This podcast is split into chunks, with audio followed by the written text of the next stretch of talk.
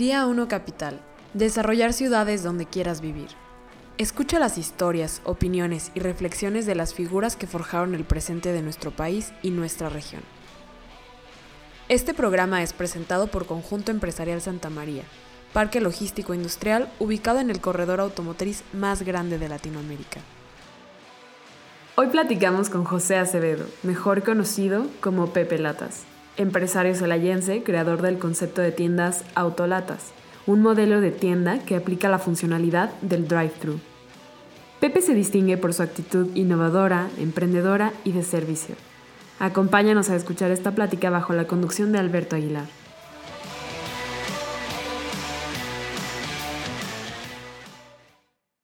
Pepe, ¿cómo estás? Oh, qué excelente, ¿tú, Beto? También, gracias a Dios, bienvenido. Muy amable, muy contento de estar aquí con ustedes. No, el gusto es nuestro, Pepe. Es un placer. El gusto es nuestro. Pepe, hay algo que me llama mucho la atención que me platicó tu hijo. Tu sueño es comprar una casa rodante e irte a dar la vuelta por, por el mundo. qué chismoso. este, sí, efectivamente, este, porque nunca deja de soñar. Eso es bien importante. Entonces, yo considero, Beto, que, que cualquier humano, a cualquier edad, el día que dejas de soñar, dejas de vivir. Ya no tienes este, una esperanza, ya no tienes una, una, ilusión para, la cual vivir. Muchas de las personas que se hacen viejos o nos hacemos viejos, es precisamente por esa falta de, ningún interés, de decir, ¿qué voy a hacer mañana? ¿A dónde voy a ir? Se pierde la ilusión. Fíjate, empiezas con tu edad y mucha gente se empieza a alejar de ti por las circunstancias de la vida naturales, ¿no? Los hijos se casan, los, nietos crecen, este, las familias van, van falleciendo. Entonces, podrías decir que te vas, tu, tu, círculo se va reduciendo de familia, de amistades, etcétera. De veras, ahora, desgraciadamente, en nuestra edad ya, ya vamos más a velorios que, que a bodas, ¿no? Entonces, es una cosa muy natural. Y bueno, me sorprendiste y por eso este, no, no sabía que me tenías esa pregunta, pero efectivamente, y me nace el corazón decírtelo, nunca hay que dejar de soñar. O sea, contar, ¿qué es lo que quiero hacer el tiempo que me quede ¿no? de mi vida? Y pues ya mi ilusión no es volver a hacer autolatas, o por qué no, este, o a lo mejor algo nuevo, ¿verdad? Pero, pero decir, bueno, ¿qué voy a hacer con mi vida, los años que me quedan a mí? Pues, ¿qué es lo que más me gusta? Pues viajar, ¿no? Que te llene, claro. Y qué padre, y, y ¿por qué no un motorhome? Pues para compartirlo, para pararte en el momento y en el lugar que quieras, comer lo que se te plazca, dormir en una, una, naturaleza, en un bosque, en una playa, caray. Me encanta. Con los surfistas, ¿Sí? sintiéndote joven viéndolos, ¿por qué no? Este, si tú contagias de buena energía, la energía se multiplica. La energía positiva se multiplica, también la negativa. Entonces, cuidado, aléjate de la gente que, es negativa, ¿no? Entonces, sinceramente, pues sí, sí, ese es mi, ese es meta. Padrísimo, Pepe. Oye, a ver, digo, eres una persona con una trayectoria bien padre, con una historia que ahorita nos vas a platicar. Pero primero me gustaría que nos platicaras cómo fue tu educación. Hijo, qué padre. Fíjate que te puedo decir que fue muy lírica. Este, admiro a la mujer porque vengo de, bueno, de un matrimonio disfuncional este, que se, se separaron cuando yo tenía, si no mal recuerdo, seis años. Entonces mi madre tenía, éramos cuatro, yo era el mayor, y salimos adelante, este, pues, la verdad con mi, híjole, me, me entristece platicar de esto, pero me sale un sentimiento muy especial de admiración a mi madre, pues que tenía que trabajar en la mañana, en las tardes como profesora, doble turno para podernos sacar adelante. Curiosamente, este, mi mamá se volvió a casar, pero con mi papá otra vez.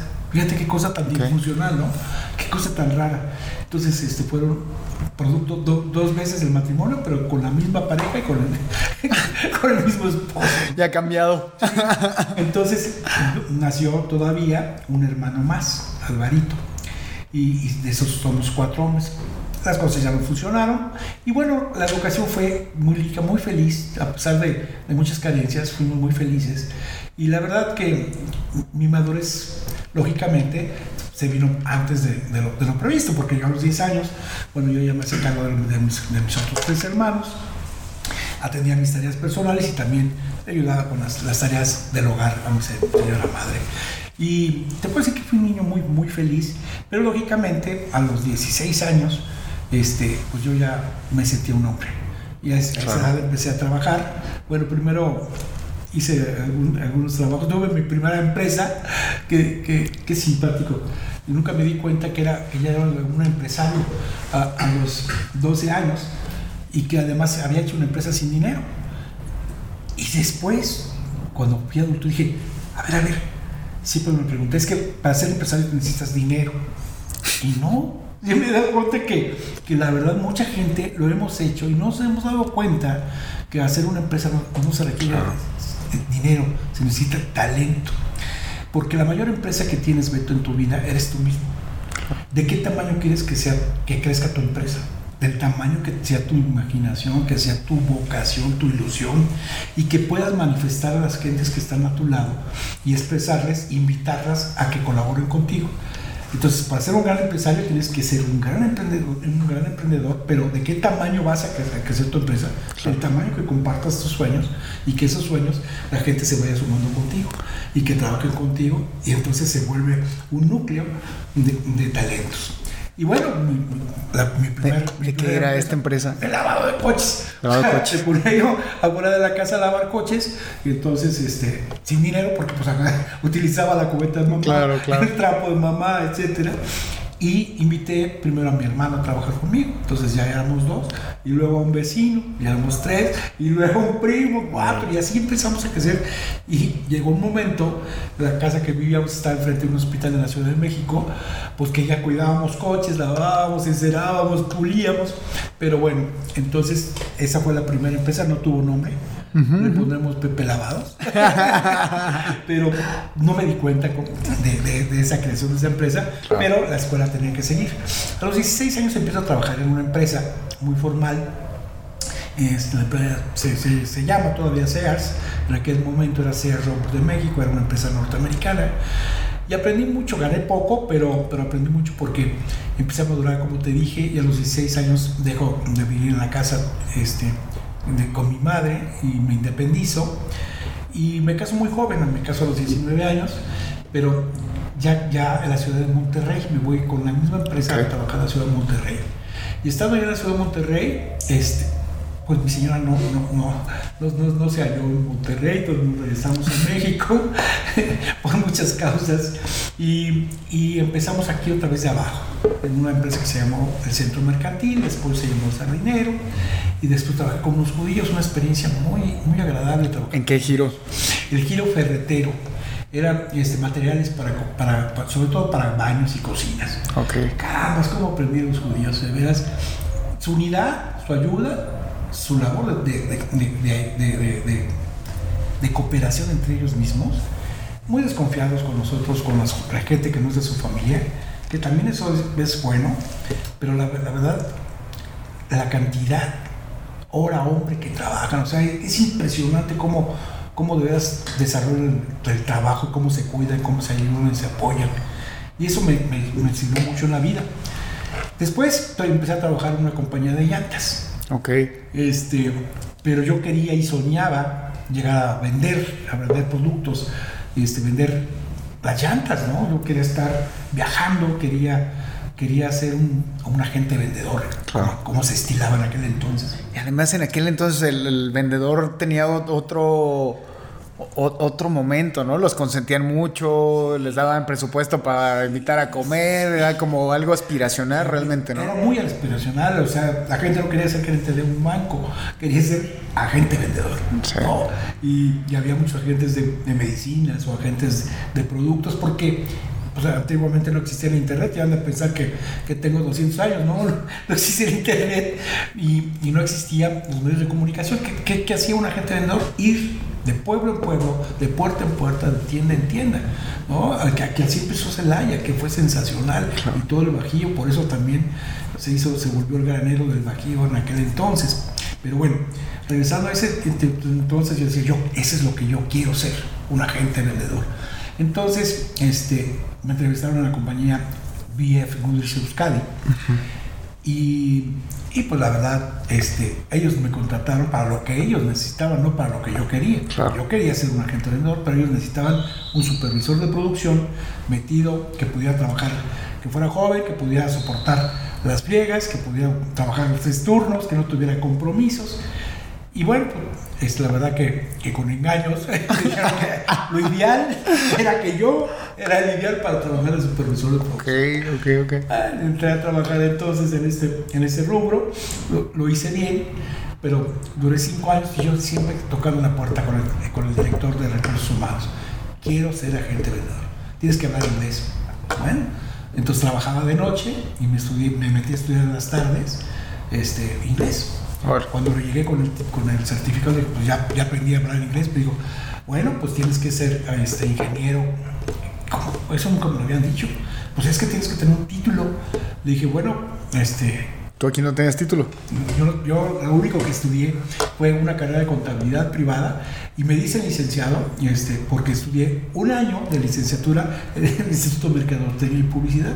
Entonces, pero la verdad, por eso soy licenciado. Ah, Pero la gente me ha licenciado. un título me lo dio, ¿no? Yo creo que me lo gané a pulso por ser tan muy Claro. licenciado muy, ¿no? Pero la verdad, el título este, nu- nunca me importó porque este, te- llegué a trabajar, no, no te lo comenté, con, con la carrera que hice de contador privado, llegué a ser jefe de crédito y cobranzas en Sears. Este, y gerente del departamento de no, no te limitó realmente no, nunca. No, yo en la escuela, por eso cuando haces tu pregunta te digo que es muy lírico. Porque yo aprendí realmente. es lo único que no aprendí a tocar fue la guitarra. Yo creo que. ¿A tocar la guitarra? No, no, yo no. Yo creo que por torpeza los dedos, pero si hubieras que me hubiera encantado. ¿eh? Claro. Aprendí a tocar la batería y los bongos y, y hacer efectos especiales para meter en el conjunto y para ir a las fiestas, ¿no? Pero la verdad te digo, líricamente también. En fin, este, cuando, cuando log- logro tocar la puerta y entonces me dicen, es que tú no eres ingeniero. Este, dije, no soy ingeniero, pero, pero soy jefe del departamento de control de calidad y conozco más que todos los ingenieros y me puedes hacer la prueba. Y entonces se sorprendió y le llamaron al, director de, esa área y dijeron, ingeniero Figueroa, el señor no, no, no, no, tiene título, no es ingeniero. Bueno, pero es pasante. ¿No? ¿Y qué? cómo controlas entonces todo, todo lo que es químico dentro de la fábrica? Dije, que aquí lo aprendí. Entonces, definitivamente, eh, mi carrera siempre fue lírica. Ya no les quedó más que otra más que cambiarme a ventas. Ok. Y lo logré después de cinco años de, de trabajar de, de- de esta fábrica y me fui como, como, como, como, como, Como un tobogán. Sí, como un tobogán, efectivamente es la expresión. Y llegué a Guadalajara, ahí trabajando, y gracias a ese empleo, por eso, perdón que me metí un poquito en esa No, no, historia, padrísimo. pero porque aquí viene lo la parte importante. ¿Por qué llego a Celaya? Y, y estando trabajando con esa fábrica, pues las ventas, la verdad, pues, se fueron para arriba, era lo que me, me gustaba. No solo viajar, sino conocer, relacionarme, este, aportar. Y Perdón, en aquel tiempo Euskadi todavía no era de Continental, era. no, era una compañía Ah. totalmente, era, era anglo-mexicana. Y después la Americana. venden Slim, ¿no? Sí, efectivamente, este, que a mí me tocó ver parte de la negociación, cómo lo hicieron, qué bárbaro, qué habilidades, señor, y de chico pardo. Y, este, y, y, ahí una mención muy grande a Luis Nieto Ortega, que, que él me enseñó muchísimo, muchísimo de lo que es mi carrera de trayectoria dentro de las llantas. Este, un honor a don Luis y a toda su familia. Bueno, yo llego precisamente a, Celaya porque estando en Guadalajara, me dice mi jefe, oye, te voy a, te voy a aumentar de sueldo y de puesto. Te voy a, te voy a llevar a un, una mejor, a un mejor nivel, pero te vas a Celaya. ¿A dónde? a Celaya. Celaya, ¿es donde hacen las cajetas? Es lo único que sabía de Celaya, ¿no? Y me dijo, sí, ¿por qué? Y le dije, ¿por qué a Celaya? Le dije, me estás castigando. ¿por qué? ¿Por qué me mandas ¿Quieres a que renuncie o ¿Por qué qué? no me mandas a León? Este, está mucho mejor León, es una ciudad que tiene todo. Y Celaya, en aquel entonces, estoy hablando de 1980, pues era, era verdad, un pueblito muy bonito, pero un pueblo. Haber sido 200 Yo mil habitantes máximo. Mira, yo creo que anda- andaría cerca de sí, del cuarto del millón. Este, pero muy interesante cuando empecé ya a estudiar sobre Celaya y ver por qué era tan importante y, y que era una cabecera municipal impresionante, este, entendí por qué Celaya. Pero el que me hizo entender por qué Celaya y, y por, por qué me mandaron aquí fue por Luis Nieto Ortega. Ok. Porque él era el dueño de los Jixas. En aquel entonces el cliente más importante del Bajío y, y hizo organización Jixa, llegó a ser el número uno del país en venta de llantas. O sea, sensacional. Y, y me, me invitan entonces a que viniera a Celaya porque aquí vivía don- don Luis y aquí están sus oficinas principales. Y, y fue sensacional, fue una experiencia extraordinaria, te la resumo. Este, yo trabajé muy bien, aprendí muchísimo de ayer también de don Paco Sánchez Mujica, que en paz descanse también, que era el director general en aquel entonces. Y, aprendí por qué Celaya y, y cómo, cómo, cómo estaba creciendo la situación. Yo me recuerdo muy bien que una de las cosas que más me impactó, que el primer gigante que hubo en el estado de Guanajuato fue, fue en Celaya. Los, los estudios que hicieron los pusieron en jardines. Hoy creo que es Soriana o no. no Sí, sé. sí, sí, sí. Pero Era el, el primer gigante. Órale. Y fue el primero en el Bajío, ni siquiera en Querétaro, ¿eh? Ajá, o el León o. No, no, no, sensacional. ¿Por qué? Porque eh, alrededor de 30 kilómetros, en un perímetro, se, se juntaban más, potencialmente, más de 500 mil habitantes que, que- que tenían ya un poder adquisitivo este, de un rango medio alto. Ok. Entonces por ahí empezó el progreso de Celaya, que además Celaya siempre ha sido muy agrícola y muy, muy, muy precursor. Claro. También ya empezaba la industria. Y después, recordarás que además, después de, de León, siempre aportábamos mucho más impuestos Celaya. Claro. Y llegó momentos que tributó, tributó más Celaya que el mismo León. ¿A poco? Sí, sí, llegaban momentos. Estoy hablando de los ochentas medios. Pero bueno, entonces la historia este, continúa, yo sigo con las llantas. Este, Euskadi estaba, era muy cómodo, el trabajo que yo tenía era muy cómodo porque las llantas se, las, se ponían incomodando en la bodega de las, de las llanteras. Y, y bueno, pues entonces como se iban vendiendo, se iban cobrando. Entonces mi trabajo pudo haber sido de, de estarme, pues la verdad, rascándome los pies, ¿no? Y, pero no, fui muy inquieto y, y me salía yo a trabajar, me salía yo a vender a las industrias, a, a compañías, etc. A prospectar a. Entonces Luis Nieto me se fijó y me dijo, oye Pepe, ¿por qué, por qué- yo ya no te quieres regresar a México? Dije, no, ¿por qué no te vienes a trabajar conmigo? Dije, pues no lo permiten, pero pues lo hacemos. Y así fue, me invita a trabajar con, él. Este, creamos una empresa que se llamó Follasa, este, en la cual juntábamos todas las compras y surtíamos en aquel entonces sus 13 llanteras. Y, y estaban construyendo la, la, la primer macro tienda, la primer super llantera, este, Avenida Tecnológico, Mm. este, y que iban a poner la vulcanizadora, la Claro. y la llantera, allá está un supermercado, y en aquel entonces tenía un- una cadena que se llamaba Jigsaw Hogar, Ok. sí, que tenían tiendas. No, eso no me tocó verla. vendían, vendían todos los artículos este, de, de- de- sobre todo de enseres de casas, domésticos, refrigeradores, televisiones. Pero estábamos hablando de un gigante, tenía treinta y tantas tiendas, ¿no? De, de, de Mira. llantera. Y después llegó a tener más de treinta y tantas tiendas, digo que llegó a ocupar el número uno. Sí, en sí. los enseres domésticos no, no fue tan, tan exitoso como con las llantas. Este, y después se metió al sector gasolinero. En ese inter este, crecimos juntos hasta que llegó un momento que, que, que cada quien, bueno, como tuvo un crecimiento. Los muchachos, los hijos de Luis empezaron a crecer, este, necesitaban puestos que a lo mejor ocupábamos nosotros en aquel entonces. Entonces, muy natural, este, de una manera muy amigable, nos desfasamos. Dejé de trabajar con, con él y puse un negocito que se llamó Autotodo y vendía yo accesorios automotrices. Y empe- pero empecé con el gusanito de los rines y entonces empecé a vender rines y entonces este, la cadena incluso de, de Luis me empezó a hacer el honor de comprarme y empecé a crecer. Y, y el, el Autotodo, este, fíjate, ¿cómo no registré el nombre?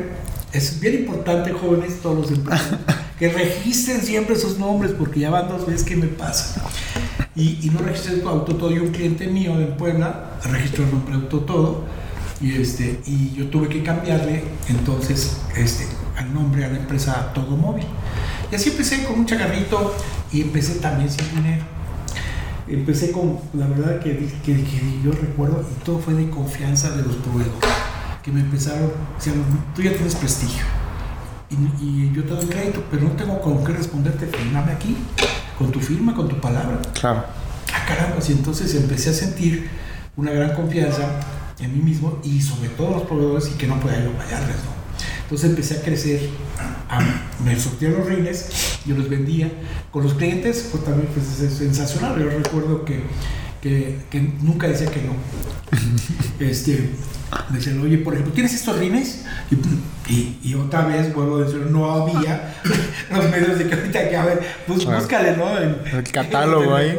Puros catálogos y Claro. tenía libros de catálogos y revistas. Entonces, lo que vendía yo eran las ilusiones. Mira, si ibas a ver tu coche, yo no sabía absolutamente nada de estéreos y tuve que aprender y de bocinas y de ecualizadores, etcétera, porque, porque me llamaban, oye, ¿no tienes?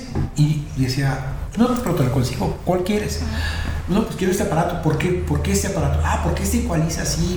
Entonces yo fui aprendiendo también líricamente de los mismos clientes, de los mismos jóvenes que llegaban a mi tienda.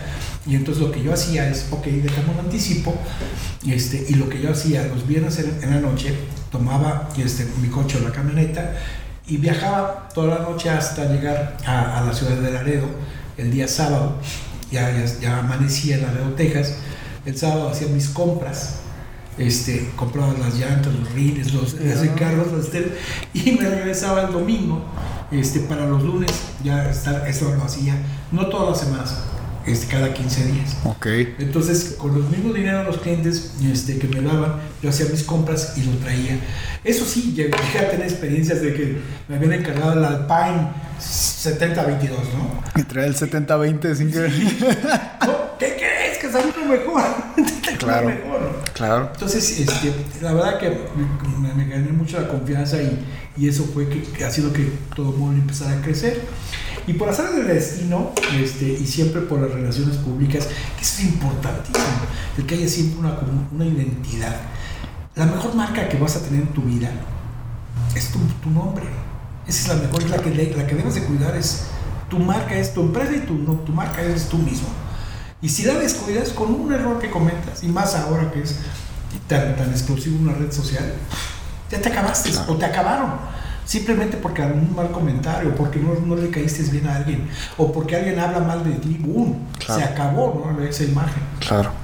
Entonces hay que cuidar la marca, que es tu apellido, y tu empresa, que eres tú mismo. Claro. Cuidando eso, es- estás destinado a un éxito. ¿De qué tamaño? Como ya lo platicamos hace rato, del tamaño que tú quieras. ¿no? Claro. Dicen por ahí, me dijo una vez un cuate que eres del tamaño de tus sueños, pero realmente te conviertes en tus acciones. Ah, caray. Entonces fue como, ay, Ah, caray. Sí, sí, sí. sí. Interesante. Sí, está interesantísimo. Pero, Pepe, tengo una pregunta que, que la hemos visto en varias ocasiones, incluso a, a mí me ha pasado. El síndrome del impostor. Cuando tú le echas ganas a lo que estás haciendo, buscas las formas de, de hacerlo bien y de repente te das cuenta que tu competencia es grande, que el negocio en el que estás a veces, bueno, a mí me ha pasado, no me siento el indicado para, para llevarlo. Me explico a- al puerto a donde estoy pensando. ¿Qué, qué, qué has hecho tú con eso? ¿Lo has sentido? Pero muchísimas veces. Es impresionante y es otra limitante que tenemos. Mira, fracasos todos tenemos. Fracasado es el que no los, no los logra traspasar. O sea, fracasos pueden haber uno y otro y otro y otro. Y lo que no debes es tener son limitantes. En tu mente no debe haber barreras. Si tú te limitas y no, es que, ¿qué pasará? No, me van a, no, es, es, es gigante. ¿Qué voy a hacer yo de un ridículo en Las Vegas? O sea, ya lo voy a decir, me voy a adelantar. Este, si, si yo hubiera pues, pensado negativamente, nunca lo hubiera hecho. Pero mira, a través del tiempo siguió creciendo todo móvil. Y, y a través del tiempo ya no tenía que ir yo a Estados Unidos. Ya la gente de Estados Unidos venía a ver. Y, y ya no tenía yo que viajar ni a Japón porque el japonesito venía Claro. a verme y a, y a ofrecerme rines porque la empresa empezó a crecer y a crecer y a crecer. Entonces ya Pepe no tenía que ir cada 15 días. Ya venían ellos. Y eso fue una evolución. Claro. En esa evolución, este, ganas fama. Y un amigo japonesito me ofreció traer la llanta Yokohama. Ok. a México. Y entonces trajimos unos de los introductores. Tú te trajiste Yokohama. Y, y Órale. tu servidor, la empresa Todo Móvil, traíamos la llanta Yokohama. Fuimos los primeros introductores. Este, ¿Esto qué, qué año era? Exactamente en 88. Ok. 1988, 89, 90 y hasta el 94 que vino la devaluación. En el 88 abrió la economía del país, ¿no? En el 86. En el 87 fue la última devaluación fuerte antes de la del 94 y la evolución del país efectivamente empezó en los finales de los 80, principios de los 90 que vino un boom extraordinario. Y ahí en aprovechaste para traértelas. Y, y empezamos a crecer muchísimo la evolución de las, los rines en las camionetas, empezó Claro. una evolución de transformación, la gente tenía dinero para transformar sus coches y camionetas y entonces vino un boom sensacional. México estaba en, en una, en un auge gigantesco, todos nos sentíamos millonarios, Claro. Sa- Salinas nos hizo sentir que éramos el país más poderoso del mundo Claro. hasta el 94. Pero en ese inter, déjame comentarte qué, qué es lo que hizo todo Móvil y Pepe rompiendo sus tabús. Eso le llama el tabú. El tabú de que yo no puedo. Ok. Ese es un tabú. Todos podemos. Seas del tamaño que seas, no importa si es chico o grande, si hablas 10 idiomas o hablas solo, solo uno. O medio. lengua, no, Sí. de verdad, te lo juro, yo, no, no- yo me acuerdo muy bien en mi perfect broken English, pues que me iba a Japón a negociar con los japonesitos y, y las llantas, ¿no? Y fue sensacional. Y que me fui a negociar con los rines y que me hicieron la, la primera mar- marca JR, que por cierto, este, la marca JR, este, mi hijo se llama José Ramón. Ok, ok. Entonces JR y Junior. Venía con dedicatoria. Sí. Pero entonces, este, yo se le ponía yo a, a los rines que me iban a hacer en, en- en Taiwán. Este, imagínate, José Ramón, no me hubieran comprado ninguno. Entonces le puse al JR Japan Racing. Con Ok. esa marca también la registré, en aquel entonces el JR. Pero bueno, me estoy saltando. Claro. Entonces, en ese inter, este, cuando yo empecé con mis propios, mis propios rines, que me los hacían en Taiwán, y, y que empecé con, unos, con una relación con los japoneses, estos japoneses me contactaron con unos malayos, con unos, con unos malayos. Y, De Malasia. Sí, Ah, ok. exactamente, Ajá. de Malasia y de Indonesia. Y la verdad que, que traemos unos rines muy, muy padres, muy económicos, y, pero la verdad no los conocía nadie. Y tuvimos la, la gran fortuna, yo me fui a exponer al CIMA Show, que te puedo asegurar que si no fui el primero, porque no tuve la, la- la curiosidad de, de saber en los anales de- del CIMA Show si fui el primer mexicano que expuso Las Vegas. Pero te, te estoy seguro que por lo menos este, fui de los primeros cinco mexicanos que expusimos en el CIMA Show en Las Vegas. O sea, cuando me decían, ¿tú qué haces aquí? Cuando llegaba algún mexicano ahí en la, en- en- en la exposición en Las Vegas, en el centro expositor del Flamingo, me acuerdo muy bien, este, de Hilton, y me decían, ¿qué haces aquí? ¿Qué estás, qué estás vendiendo? Pues unas cortinas mexicanas. Estos rines que me los hacen en Taiwán, estos rines mexicanos. Este, me decían, pero estás con los chinos. Había un fabricante de volantes aquí en León, este, los días del Castillo, Arturo, tipas con una visión sensacional. Y expusimos los, los volantes, él me, acompañó, se expuso a, que, que expusiéramos allá. No, qué bárbaro, qué tristeza. Ojo, no teníamos registrados los hombres ni, ni los modelos. Llegaron, tomaron fotografías y al, año siguiente llenan las motos. Entonces, la mayoría de sus automóviles aparecieron Órale. los modelos de mi amigo Arturo. ¿Qué, qué, qué errores comete uno, Pero no? bueno, son cosas. Claro. Y entonces, te, pero te atreves o no te atreves. Y ese es el punto, ¿no? Entonces, claro que nos atrevimos. Este, me acuerdo que mi- mis hijos me apoyaron. Carla, mi hija, era fuera la decana y la tal doctora y, y nos ayudaba. Y, y gracias a eso, conocí a un indonesio que, que lo conocí desde muy abajo. Y cuando el día que yo necesité rines y que puso una carta de petición para una distribución, el que me contestó fue el Wandi Darahaya, me acuerdo perfecto de su nombre, que Takeshi Sakuroaka era un japonesito que fue el que me introdujo en el mundo del Japón. Era amigo de, de- de- del Wandi y cuando me contesta la carta, después de un mes, porque no eran cartas de... es Claro, más, claro. el primer fax que hubo en Celaya, estuvo en mi empresa. Esa- estas eran de... eh, Sí, eran de cartas. estampita. Sí, no, no, de- de- tenías que mandarlas selladitas y por correo y certificado y tardaba un mes, me acuerdo muy bien. Órale. A llegar una carta de, de México a Yakarta. Bueno, de Celaya a Yakarta, a lo mejor al DF hubiera llegado un poquito antes, ¿no? Ok. Pero ven, cuando me contesta que era el CEO ya de la empresa, imagínate la sorpresa Claro. de saber, pues bueno, lo primero que hice sí, ¡wow! saqué la lotería. Y, tomé tres vuelos para llegar este, a Indonesia y empieza ya la historia también de, de, de- de aventura. Y llego a Indonesia y, y caray, con la sorpresa de que pues, no había ni celulares en aquel entonces, ¿no? Y, y no estaban por mí en el aeropuerto. Dios de mi santa vida. ¿Y ahora qué voy a hacer? En Yakarta, Indonesia, este, ya llevaba yo dos días de vuelo cansado, muerto. Y lo, y lo único que me recordé, y era, bueno, que tenía el teléfono de la fábrica, pero era, era, era, un, era un día inhábil. Me acuerdo que era ya para amanecer domingo, entonces la fábrica no me iban a contestar, ¿verdad?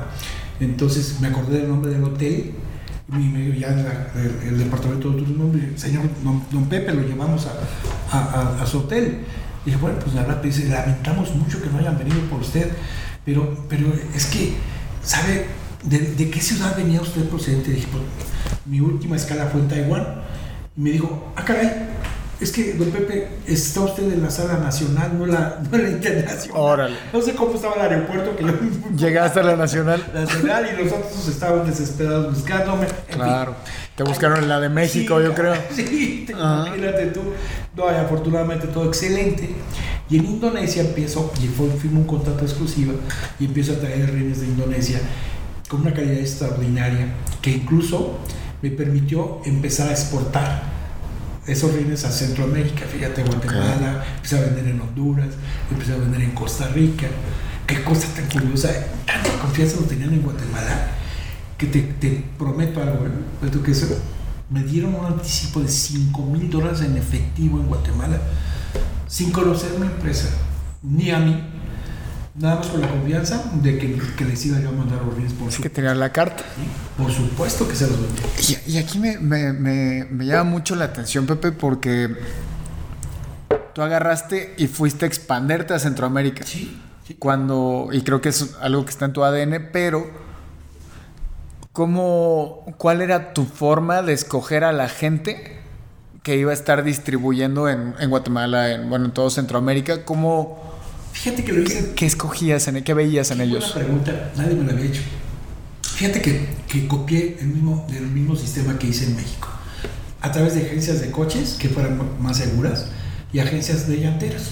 Ok, O sea, compañías llanteras. ya establecidas. Sí, establecidas que por cierto, fíjate, me, me- me tocó cosas tan, tan, tan increíbles.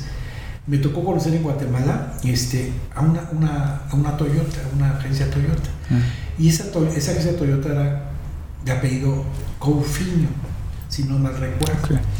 Y, y conocí a una señora ahí que era la, la- de las dueñas del de, del Coufinho. Y era muy famosa la señora y muy agradable. Y este, súper millonaria. Y, y- y entonces le dije, ¿de dónde hizo? De, de los coches hizo su fortuna. Dije, no, que no sabe quién es la señora Coufinho. No, no, no, no tengo el gusto. Pues esa señora tuvo una idea, una pequeña gran idea. Y esa señora se hizo multimillonaria. Pues díganme, qué idea, ¿no? Yo también quiero ser millonario, ¿no? Y se- esa señora se le ocurrió hacer la cajita feliz de McDonald's. Vale. Caray, en Guatemala, sí. Ve nomás, qué honor. Y, y, y, y McDonald's le paga X porcentaje de centavos de dólar por cada cajita feliz. E- Ella es la dueña de la patente. de la patente. Vale. Entonces me llamó muchísimo la atención. Entonces, creo que eso puede responder. ¿Qué, qué, qué? Mira, yo creo que. Te dije que, que aprendí lírico, ¿no? Sí. Mi universidad ha sido la vida. Y, y te puedo hablar de grandes hombres como, como, como te mencionaba Luis, que les aprendí mucho. Mi universidad ha sido siempre aprender del grande. ¿Cómo llegó este señor? Siempre copiar lo bueno de lo bueno. Entonces, ¿cómo le hacen? ¿Cómo, cómo, cómo pudieron estos hombres llegar a hacer esas fortunas? Entonces, copiar es un poquito de lo bueno, ¿no? También a veces se- se copias de lo malo. o, o de, los- de las pilladas, ¿no? Pero de las pilladas travesuras, ¿no? No pilladas de, De, de veras. eso se sabe. Este, no, de, esas travesuras que, en que te permiten este, ser más grande, ¿no? Entonces, te lo juro siempre, yo no es, no es, cuando me decían alguna pregunta, como ahorita, que no la supiera, prefería decir, no, no sé, no lo sé, que mentir. Porque una mentira siempre se sabe. Claro. ¿sí? Y, y lo que sí siempre trataba yo, hasta me decían, me decían mis hijos, papá, es que tú eras el Google, para nosotros eres como un Google, todo siempre nos contestabas, siempre, ¿por qué? Me ponía a averiguar. Y si no, pues a veces sí les inventaba un poquito para que pudieran- Para que se fueran. un poquito de magia, ¿no? Un poquito, porque la vida con un poquito de, de locura se vive mejor. Claro. Entonces, eh, esa, eso creo que responde un poco tu pregunta, y nunca me la había hecho yo también. ¿Cómo? Tratando de, de copiar a los grandes, Claro. la verdad, de aprender de los grandes. Es interesantísimo eso y parece sentido común, pero a veces como que la gente también no lo llega a adaptar tanto, ¿no? Es que a veces lo obvio lo vemos y lo tenemos aquí, Sí. y yo lo llamo ceguera de taller. En la industria también se llama ceguera Sí. de taller. O sea, puedes estar viendo que este, este sobre, la verdad, a lo mejor nos nos estaba dando el charolazo. Y no me daba cuenta, y ya hasta que, hasta que dije, ah, caray, es cierto, ¿no? fíjate que no, no- no lo veía, me, está- me estaba dando un reflejo y no lo veía. Entonces, se vuelve, es tan obvio que lo, que lo, que lo ciegas. Claro. Y, y luego nos volvemos tan obvios que pensamos que todo lo, que todo lo sabemos. Claro. Y no, y no, y hay, hay que siempre aprenderle. Y, y nunca voltees a ver hacia abajo a una persona. Claro. Porque nunca sabes, como en el caso del, del indonesio, que yo le, enseñé a comer hot dogs y, y era vegano. Ahora. que era musulmán y no podía tomarse un trago, los, tomar cervezas, por supuesto. Dije, estás, a ver, mi Juan, estás en Estados Unidos, aquí no hay más que hot dogs y hamburguesas y chela. Así, Aquí tu Dios te va a proteger. Y, y sí me acuerdo que hasta ciertas horas se, se ponía a orar y pedía, pedía perdón, pero ya, ya le había empujado dos cervezas. Y esa es parte de, de, de, de la historia, el siempre tratar de, de buscar el cómo sí, Claro. siempre. Claro. Qué El- importante. y, y no tener el, el tabú de que no puedes, porque si, si en tu mente ya tienes el no, Claro. carambas, ya estás, ya estás negado, ya va a ser algo negativo. Y, entonces siempre piensa en el sí. ¿Qué, ¿Qué es lo peor que puede pasar? Que te digan que no. Y además una de las, de las cualidades de un buen vendedor, de un buen empresario, un buen emprendedor es cómo encontrar sí, sí, sí, sí, sí, hasta que te digan por fin, ¿verdad? Que ya no, no te digan el no. Y, y a lo mejor este, mucho de mi apodo, que ya platicaremos de nuevo, a lo mejor no nada más es por las- la creación de las latas, sino por, por lo latoso que Porque el- parte de, Claro. de ser exitoso es la tenacidad, ¿o no? ¿Crees que haya una diferencia entre un necio y un persistente? Sí. ¿Cuál, cuál sería para ti? El persistente tiene un objetivo y el necio nada más es una obsesión. Ok. Ok, ok. Entonces hay que ser muy, muy, muy persistente. Porque entonces ya, ya, ya tienes un objetivo. Esa es la gran diferencia. Y después estabas con, con estos indonesios y... Sí, pues, todo iba en auge, todo era color de rosa, sensacional. Pepe iba para arriba, todo mundo iba para arriba, camionetas por toda la República, exportando rines para todos lados. Eh, voy a comentarlo en mi discreción, ya pasaron muchos años. Le vendía yo rines a fabricantes nacionales Ok. este, sin, sin, sin la marca. Ellos Ok. le ponían su marca. O sea, una época bollante, bollante. Entonces todo era felicidad, maravilloso. Celaya, aunque mal te vaya, ¿no? Te juro, ¿no? yo amo este- este- esta ciudad. Y, y me dio todo ¿no? lo que soy. Pero en 1994 me hablan de Japón. En la- era la medianoche ya prácticamente, un poco, no, poco antes de medianoche, diez y media de la noche, y me hablan de Japón. Y me dicen, "Mis- Mr. Pepe, ¿qué está pasando en México? Le dije, pues, ¿qué está pasando? Y era un 19, 20 de diciembre. Mm, Dije, no, pues estamos en las posadas, está padrísimo. Este, no, no, no, no, no, no. Ya abrimos este, en, en Japón y la bolsa de México está cerrada. ¿Qué pasó? Tu país está en quiebra. ¿Cómo? Tu país está en quiebra. Está en bancarrota. Dios de mi santo vida. ¡Wow! ¡Qué noche! Efectivamente, el, el 21 de, de diciembre de 1994. Diciembre negro, ¿no? El diciembre negro, el efecto tequila, Dios de mi santa vida. Entonces ya te imaginarás, para todo móvil, Pepe y toda la situación, fue que todo, todo lo tenía yo contraído en dólares. Mis cartas de crédito, mis créditos, mercancía que venía en, tránsito. Había roto un mes, en noviembre, a veces para mí el, mes que más había vendido en aquel entonces, porque todas las llanteras y las agencias este, se, se abastecían de, bienes y accesorios para el fin de año. Claro. Pues había vendido muchísimo, entonces dije, entonces todo mi inventario estaba facturado en pesos. Fue, fue algo muy, muy, muy, muy triste. Pero optimismo siempre. Este, al día siguiente, me- que dos días nos íbamos de viaje a esquiar, que era, eran mi delirio esquiar de nieve. Este, más bien provocar avalanchas. Pero este, me dice mi mujer, pues oye, suspendemos el viaje. Le dije, no, ¿por qué? De ninguna manera. Le dije, pues ya, si está, si, si Lo caído, caído. Lo caído, caído. Vámonos a disfrutar. Y no, pero oye, pero el dólar está carísimo. Vámonos. Vamos a disfrutar, no, olvídalo, ya, ya veremos qué vamos a hacer. Y efectivamente, este, bueno, fue un, un- invierno tan, tan difícil y tan frustrante que me acuerdo muy que había yo rentado unas caballas que estaban es- exactamente para salir esquiando de tu caballo nieve. ¿Qué crees? No nevó. No nevó. oh, Llegamos y no había nieve. no. Yo sé, y santo dije, oye, pues creo que sí. ¿Qué pasó? Algo, está pasando, ¿no? Algo no está bien. Pero, ¿qué crees? Yo les dije a mi familia que íbamos a esquiar. Y bueno, conseguí, renté un, un vehículo y, y conseguí, averigüé una, una pista de, de hielo artificial. Y nos fuimos a, a esquiar en, en nieve artificial. Que hecho dicen que es muy bonito cuando no está nevando, ¿no? Hay mucho verde, Sí, mucho. Sí, pero no hay como. Ah, sé que tú querías nieve. Sí, Ajá, pero, ajá. pero quería nieve y esquiamos, esquiamos en nieve. Y bueno, regresando efectivamente nos encontramos con una situación dificilísima. Este, ¿Y qué vamos a hacer? Y me dijo mi contadora, don Pepe, con lo que tenemos, lo vamos a alcanzar a pagar. Y le dije, mi hijo contador, pues me lo diga, me imagino. Y dice, pues mira, lo que tiene que hacer es saber que le regrese la mercancía o que nos paguen en dólares. No, pues. ¿Quién? Hubo un solo cliente que me, que me hizo una devolución y nadie me pagó en dólares. No, pues.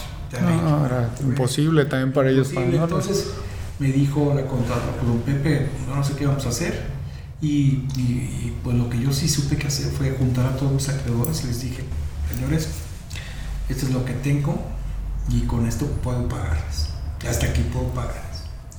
La abogada me dijo, don Pepe, no haga eso, mejor venda, agarra lo que tenga y váyase. Dije, oiga, no, no he matado, no he robado. Claro. Este, no, no tengo por qué ir, no, y además yo, yo no me quiero ir de Celaya. Aquí nos vamos a quedar y aquí vamos a dar la cara a lo que venga.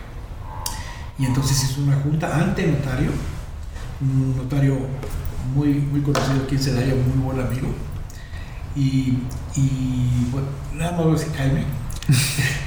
y, y ahí en su oficina lo hicimos, junté a todos, incluso vinieron gente, japonesa de Yokohama, gen- gente de Corea, gente de Indonesia este, y los principales bancos a los que los debía. Fueron todos extraordinariamente este, amigables. Comprensivos. Sí, muy comprensivos los extranjeros. Los mexicanos y los bancos. Y ahí te va Bancomer, ya no existes. Este, que me canceló la cuenta al día siguiente. Órale. Me la bloqueó. Y ¿cómo, cómo es posible que ni siquiera te dejen, te, te ven que te estás muriendo y te hunden? Claro. No es posible. Y la verdad que, que salí adelante, este, no, no sé cómo, verdad, pero con, con este banco me tardé nueve años en pagar, pero le pagué. Con Hacienda fue impresionantemente comprensivo, la verdad, incluso porque sabía de mi situación y, y primero eran los empleados y después Hacienda. ¿Qué- y llegamos a acuerdos. ¿Qué increíbles. pasa por tu cabeza en ese tiempo, Pepe? Porque ya tenías hijos, Sí. ya ten- bueno, tenías una familia formada y al mismo tiempo, como tú dices, hundido. ¿Qué, qué, qué pasa por tu cabeza ahí?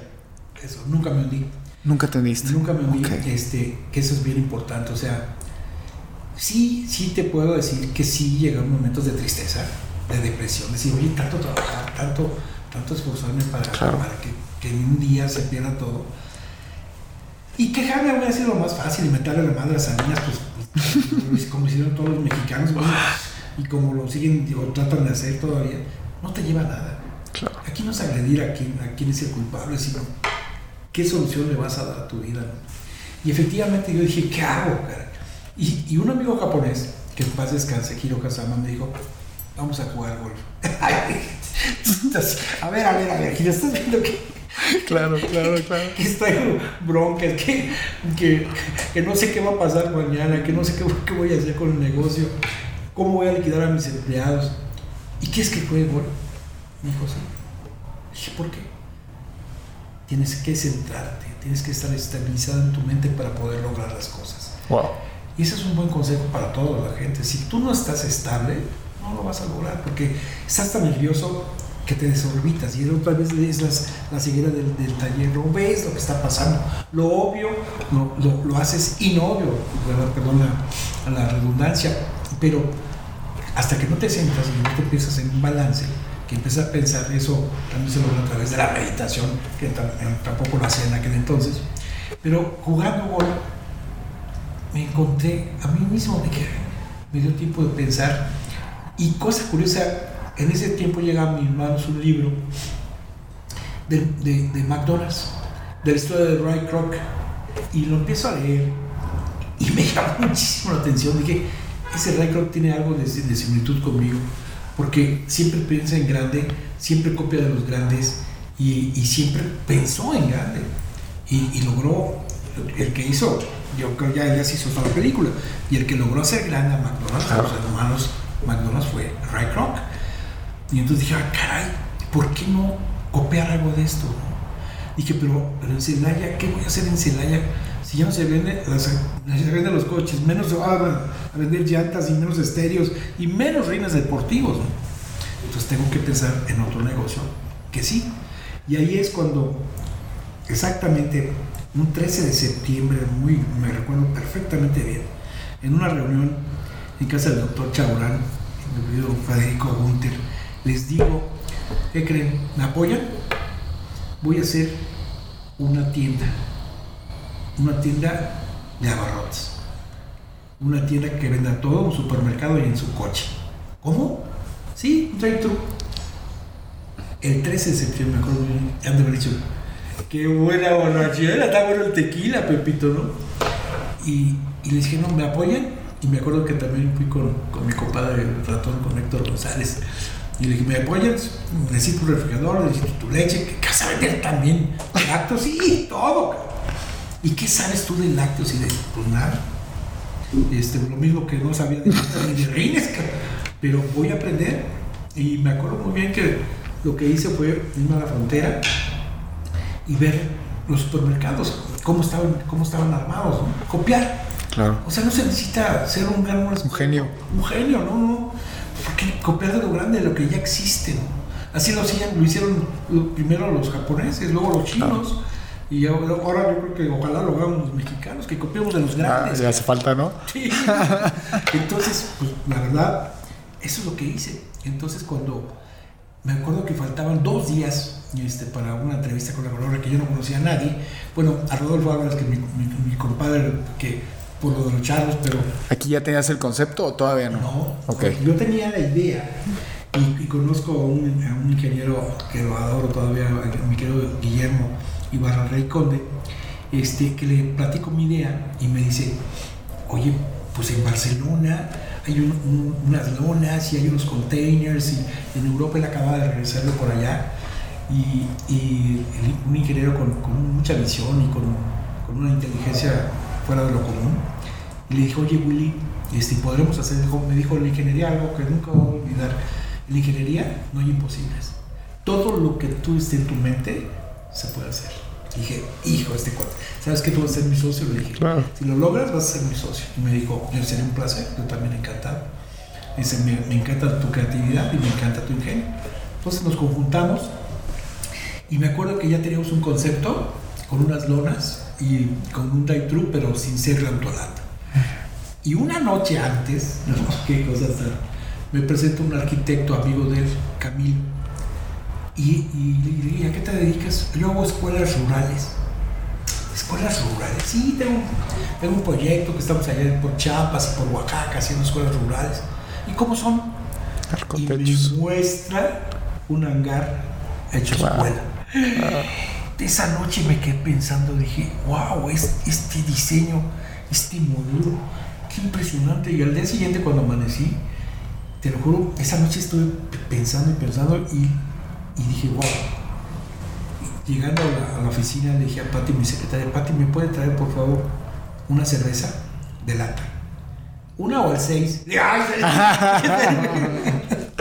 no, Pati, tengo una cerveza, por favor.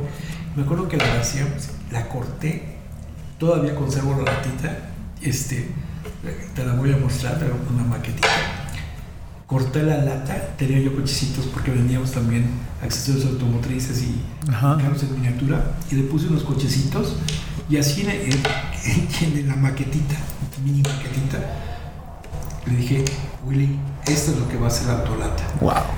Y me dijo, le que la puedes hacer, me ya te dije que no hay imposibles. Nos dimos la mano, nos atravesamos a la primera entrevista con la corona.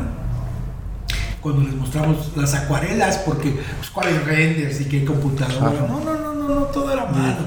claro. Todo así, sí, sí, que éramos tipo picapiedra, así se hacía todo. Claro. Entonces cuando le enseñamos los, los acuarelas a, a la gente de la corona, pues, les gustó. Pero cuando saqué el cartoncito con la latita cortada de los Se volvieron locos.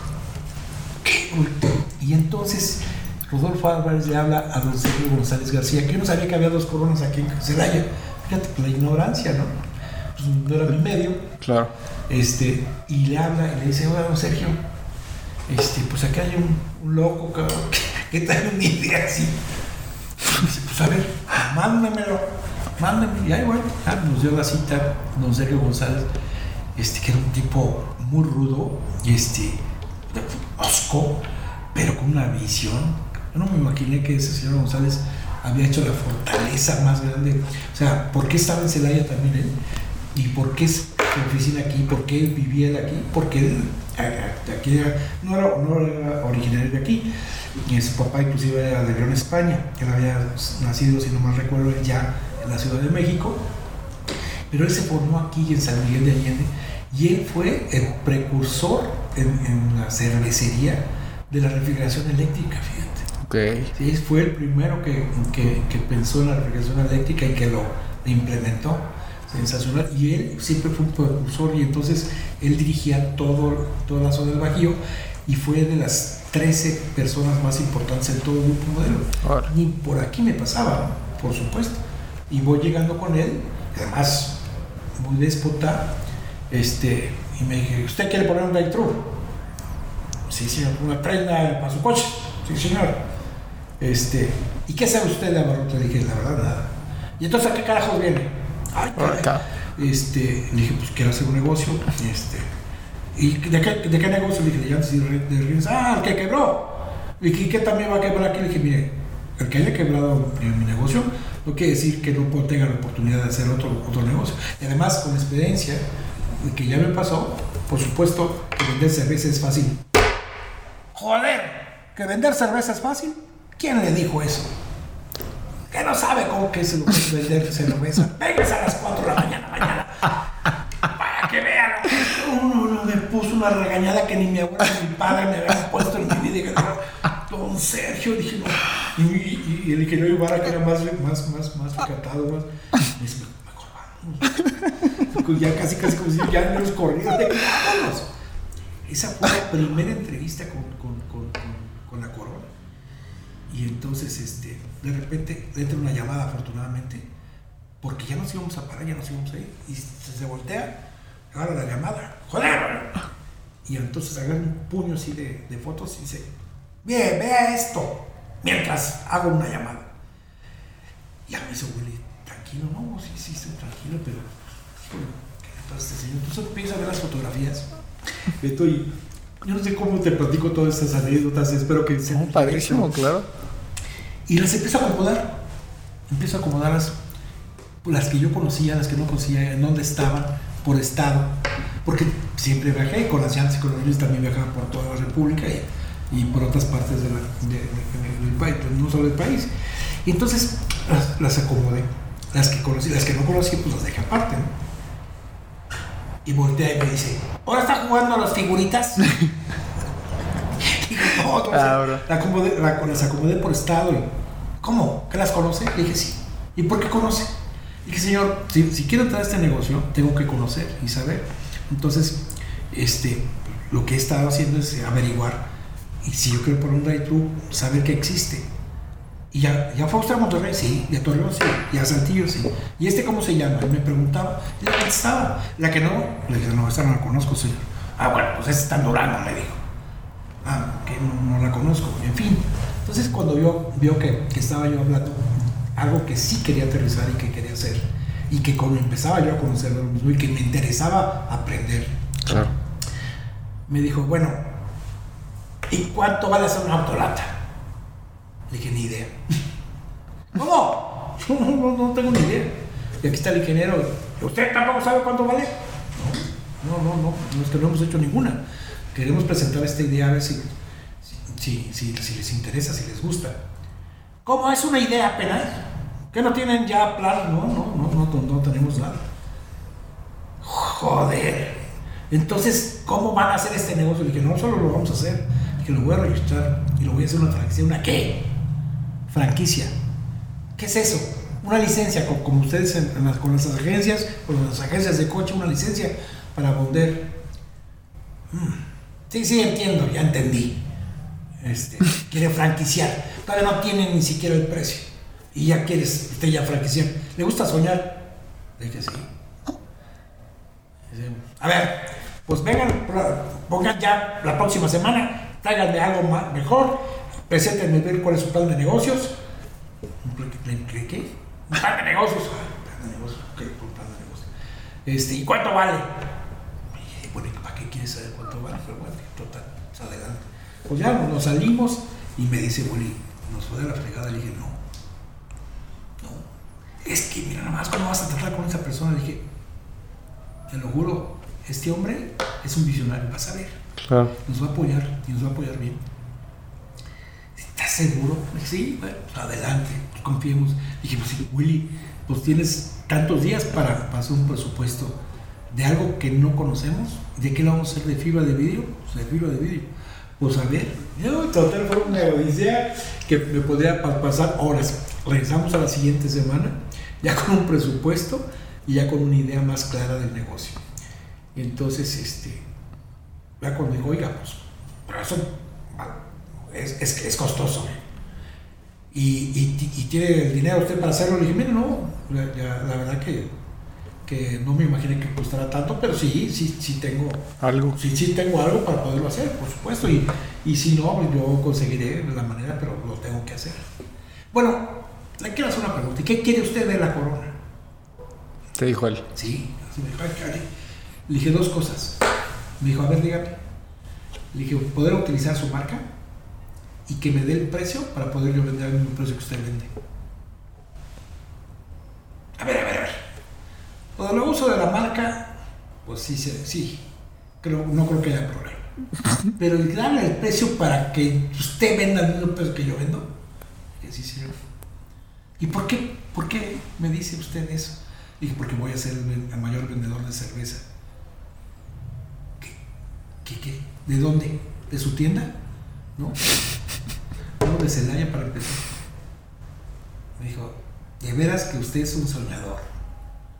Y no sabe ni tiene la más idea de lo que está hablando. Venga. Y nos metió en el almacén y, y mira, y mira aquí cuántos cartones vendemos y usted necesita esta infraestructura. Y usted con una tiendita de latita piensa que va a vender muchísimo.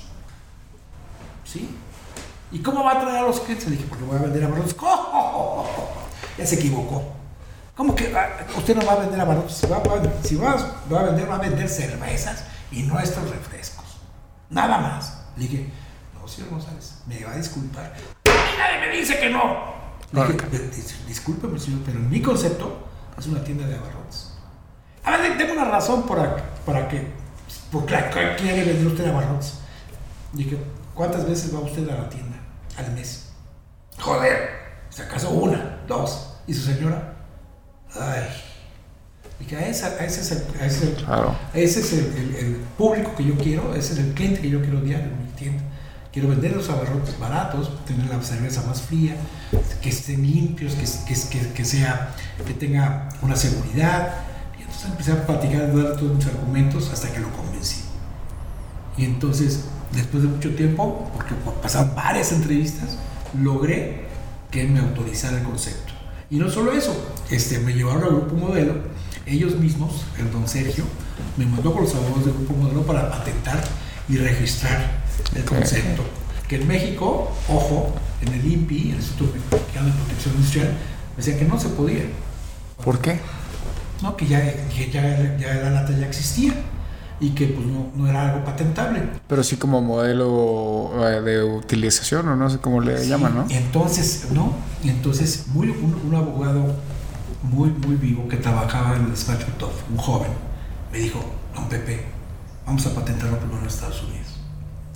Y así lo hicimos, lo patentamos, la, la autolata primero estuvo patentada y registrada en Estados Unidos.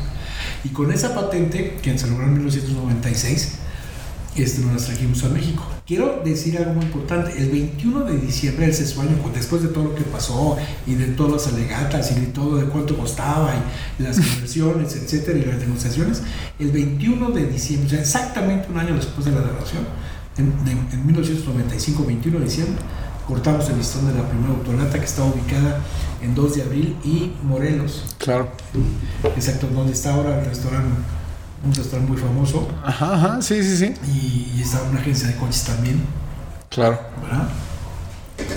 Y bueno, este, ahí nace, te digo, la primera autolata. Además, perdón, yo me acuerdo de haber entrado a la autolata de niño. Sí. Decir, ¿qué es esto? Porque podías ver todas las papitas, podías ver todos los productos desde el coche.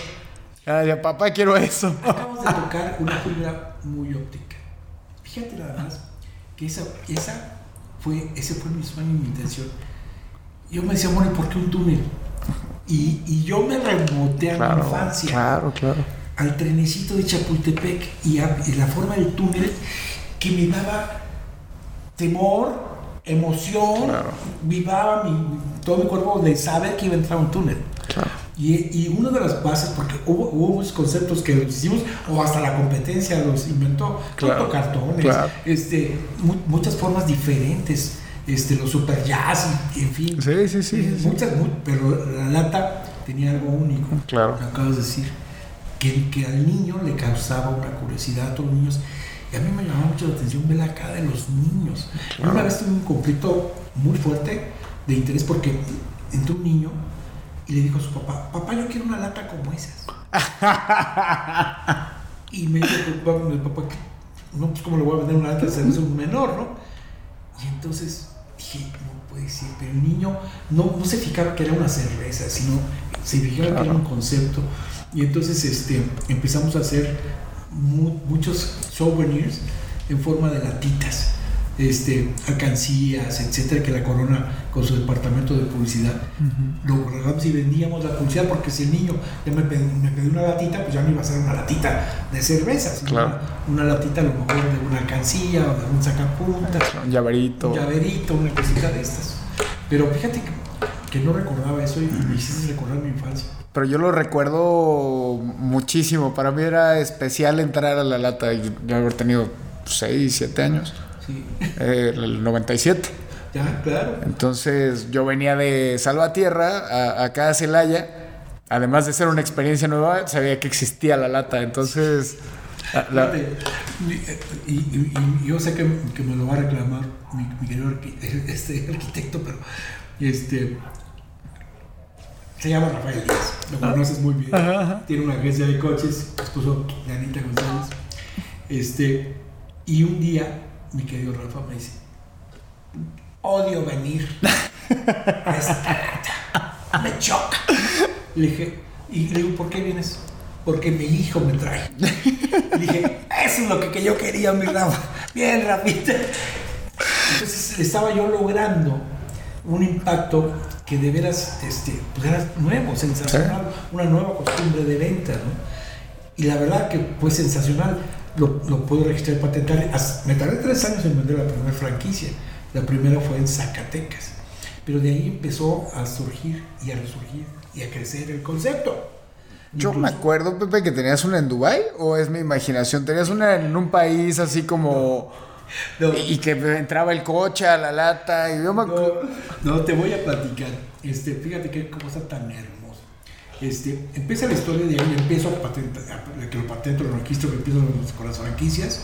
Gano dos años consecutivos el, premio Telmex, Telmex a la mejor franquicia este, del país en, mi categoría, ¿no? Fue padrísimo, tengo todavía los, los diplomas de Telmex, fue, si no mal recuerdo fue 2004 y 2005.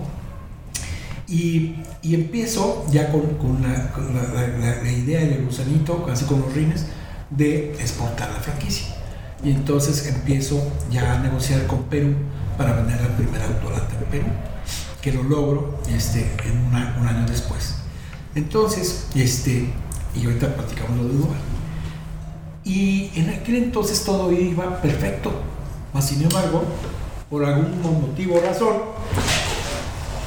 muy razonable de grandes empresas, de consorcios, que dicen, oye Pepe, te compramos el concepto. Le dije, ¿por qué si vamos para arriba, vamos creciendo? Este, llegué a ser el cuarto lugar este, nacional como cliente de Grupo Modelo. O sea, el primer lugar era Walmart y, ya los otros, los otros tres lugares, otras cadenas muy grandes. Claro, le cumpliste lo prometido a... Fíjate, yo por 98 tiendas llegué a ser el cuarto lugar nacional. 98 tiendas. Sí, cabe decir y mencionar este, que también hay otra historia de éxito. Este, el primer extra que, que se hace y se pone en el país, claro. ¿quién se da? El creador del nombre fui yo, copiado de la Corona Extra. No registré el nombre, pero lo saqué de el extra. ¿Y era este el drive-thru también? Es, y, y, yo le dije a don Sergio González, porque me dijo, quiero que, que haga algo mejor que el Oxxo. y dije, ay, pues aquí están las autoratas, hombre. A que crezcamos con más otros. No, es que necesito otro concepto.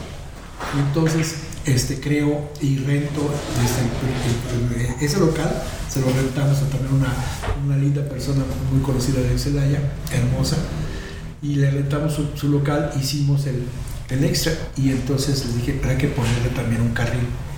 Y me dijo, ¿no tiene miedo de que este concepto derroque el suyo? No, le tengo mucha confianza al autodato, o sea, el autodato es otra cosa diferente. Claro. Entonces estaba yo convencido de lo del túnel, de los inicios de esto. Sí, sí, sí, sí, sí, Que a mí el, túnel y a muchos niños les impactaba entrar y los niños llevar a los papás. Qué cosa maravillosa. Claro. Entonces nunca se vio como un bar o, una tienda de cervezas o de y licores, sino como una, una autotienda. Este, pues todo iba funcionando bien, lo llevábamos con, con las franquicias, hacíamos checklists, checábamos inventarios, que hubiera limpieza, etc. Y se organizaba bien la franquicia hasta el 2005. ¿Qué pasa? De repente me dicen, te compro. Y yo les digo, no, hombre. ¿Quién, quién te oferta? Grupo Modelo. Ok. Y, y, bien dicen, ¿eh? Que cuando te, cuando te compran, vende. Y yo no quise en ese momento vender. Entonces empezó una, una situación, pues ya de inconformidad entre Grupo Modelo.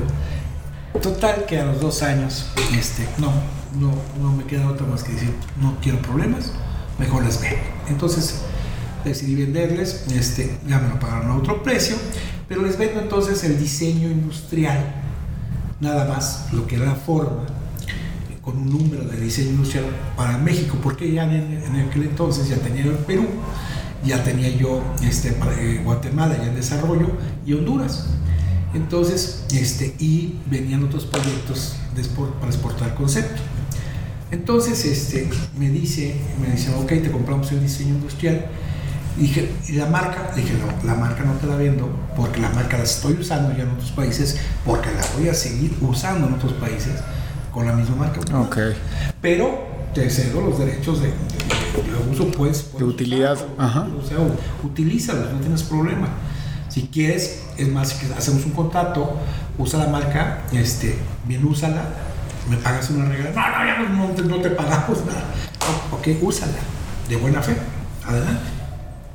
Y así fue, dije, pues al contrario, pues, que, bueno, que hagan crecer la marca, ¿no? Con el diseño industrial. Y bueno, así pasaron varios años, pues se ve de grupo modelo al grupo de InBev Recordarás que. O sea, tú todavía estás negociando ahí con el señor Aramburu Zavala, ¿no? Este, en aquel entonces el presidente de la compañía, un joven muy brillante, Carlos Fernández, hoy uno de los mejores accionistas de Santander, tipo muy visionario, pero la relación fuerte que yo tuve fue con don, don Emesio Díez. Okay. Con don Emesio Díez, un señorón, el, que, el que realmente hizo fortaleza en ventas y grupo modelo fue don Emesio y su hijo Valentín Díez, que actualmente todavía vive. Don Valentín, propietario de Toluca y, y accionista de muchas empresas este, en el país, un hombre con una visión, es presidente del Consejo Mexicano de Comercio Exterior, un hombre con una rectitud y una honorabilidad impresionante de los empresarios, de los grandes empresarios, a la vieja usanza, pero que fue exactamente un reflejo y multiplicado de su señor padre, okay. de donde las cosas eran de una sola, de una sola línea. No había cómo salirse de esa línea. Y yo creo que por eso se logró la cadena de distribuidores más grande y mejor seleccionada del país. Porque el señor llegó aquí a San Miguel de Allende este, vendiendo granos, don, don Es una historia que la familia de los Varganis la conoce perfectamente porque ellos este, le, dieron este, uh, pues, los de Querétaro. Ah, sí, claro, son, son, de San Miguel. Son, ok, ok, ok. Sí, es una historia impresionante. Ojalá, yo por ahí tengo un libro de, de historia, pero existe el libro ah, de Don Nemesio Díez y la historia de, de Don Valentín Díez, que es una, una vida ejemplar. ¿eh? Hasta la fecha es un señor que este, rebasa los 80 años y todos los días de su vida trabaja como no tienes una idea. O sea, a las 6 de la mañana el señor ya está listo, todos los días es impresionante. Yo quise tener la, mitad de la fortaleza que, que tienen ellos. Estaban hechos de o, con otra, con otra, con otra educación y con otra, con otras normas. Claro. Impresionante. Bueno, me, me, sí, sí, sí. porque son cosas románticas también que, pero que no, vale la pena, claro. Mencionarlas. Era la familia modelo, ¿eh? Cuando ya vienen los, los, brasileños con los belgas, pues es un consorcio, es financiero, son negocios modernos, que se fijan nada más en hacer dinero. Y está bien, ese es su objetivo. Pero ¿qué pasó con toda esa, instancia, toda esa instancia, con los, todos los distribuidores? Los fueron acabando, los fueron liquidando. Y las tiendas no les importaban ya, ni las latas, ni los modeloramas en aquel entonces, ni los extras, los cuales los pusieron a la venta y los compró Círculo K. Y incluso este, yo les llegué a hacer una oferta, lógicamente yo no tenía dinero para comprarlo, sino un fondo canadiense le interesaba eh, este, asociarme que yo dirigiera esa compra y que pudiera yo este, comprar los extras. Desgraciadamente ya 7-Eleven estaba muy apalabrado y ganó la competencia. Las autolatas, como bien han podido decir el testigo quien se la que aquí nacieron hace 25 años, también aquí murieron desgraciado. ¿Fue la última autolata aquí? No, no, este, todavía siguen funcionando algunas en, otros estados, como en Zacatecas, que siguen siendo muy brillantes. Okay. Eh, pero desgraciadamente aquí, fue, de veras, este, fue, me da mucha tristeza decirlo, pero las descuidaron muchísimo. Ya no había una franquicia, ya no había ojos que las checaran, alguien que las supervisara, alguien que les exigiera, y pues las latas fueron este, eh, mermando. También para, los, por sus, sus, intereses muy respetados del grupo Amber pues ya no le metían dinero, no las pintaban, no las remodelaban, no les ponían los anuncios, no les importaba, creo yo, no quiero ponerme en su cabeza ni hablar por, por, por una empresa que, que, no es mía, claro. pero no les interesaba más que es su negocio la cerveza, ¿correcto? Y entonces, bueno, pues así vino la, para abajo la decadencia. Y justo este, mi hija vive en Dubai este, con, la gente de Pro México empezamos a hacer una promoción para, para poner una autolata en Dubai. ¿Esto fue que en los 2010 eh, por ahí o antes? No, no, para serte franco, 2009, 2010 y hasta creo que parte del 2011. Y, y, porque creo que sí, Pro México desaparece en los 2012, por ahí. Entonces, este, mi hija me contacta, conoce de Pro México, nos hicimos unos amigos, digo, oye, ¿por qué hay que llevar ese concepto? Digo, nomás que acá la cerveza no. Dije, bueno, pues con otro concepto este, de, un, de autos, un supermercado, este, que sea, no con, con una, una, lata de cerveza, a lo mejor con, con, el café, porque ya después ya les platicaré que inventé también una autotaza, en fin, he, he seguido y siempre voy a seguir creando cosas. En fin, entonces, para concluir la historia de la autolata, les platico que, no, lo pudimos llevar a cabo, pero sí se hicieron renders, sí se hicieron este, incluso hasta unos videos este, de tipo render, de terceras dimensiones, donde incluso Dubai lo mejoraba, o sea, estos amigos son tan millonarios y tienen tanta lana que todo era automático. Entonces ya no entrabas a una lata, sino que entrabas a una serie de, de, de displays este, donde entraban, no un coche, sino muchos coches a la misma. Órale. Sí, pero no, no se llevó a cabo. No, no, lo- Ok, ok. donde ya estaba a punto de firmar un contrato de 25 autolatas en Colombia, con una marca también de cervezas. Pero la marca de cervezas, curiosamente, aterrizan aquí en el Bajío algunos de sus directivos y ven una tienda este, muy descuidada. Entonces me piden en, Col- en Colombia que por favor este, pues, arreglen esas tiendas, que así yo voy a tener las de Colombia, pues no, que no le gustaba. ¿no? Ok. Entonces les, les explico todo lo que pasó. Me dice, bueno, ¿por qué no habrá con grupo modelo? Y llegan a un acuerdo. Y entonces le, le comento a don Valentín 10 y le digo, don Valentín, este, tengo una idea para remodelar las autolatas y, y, y modernizarlas. Y me dijo, ¿cuál es su idea?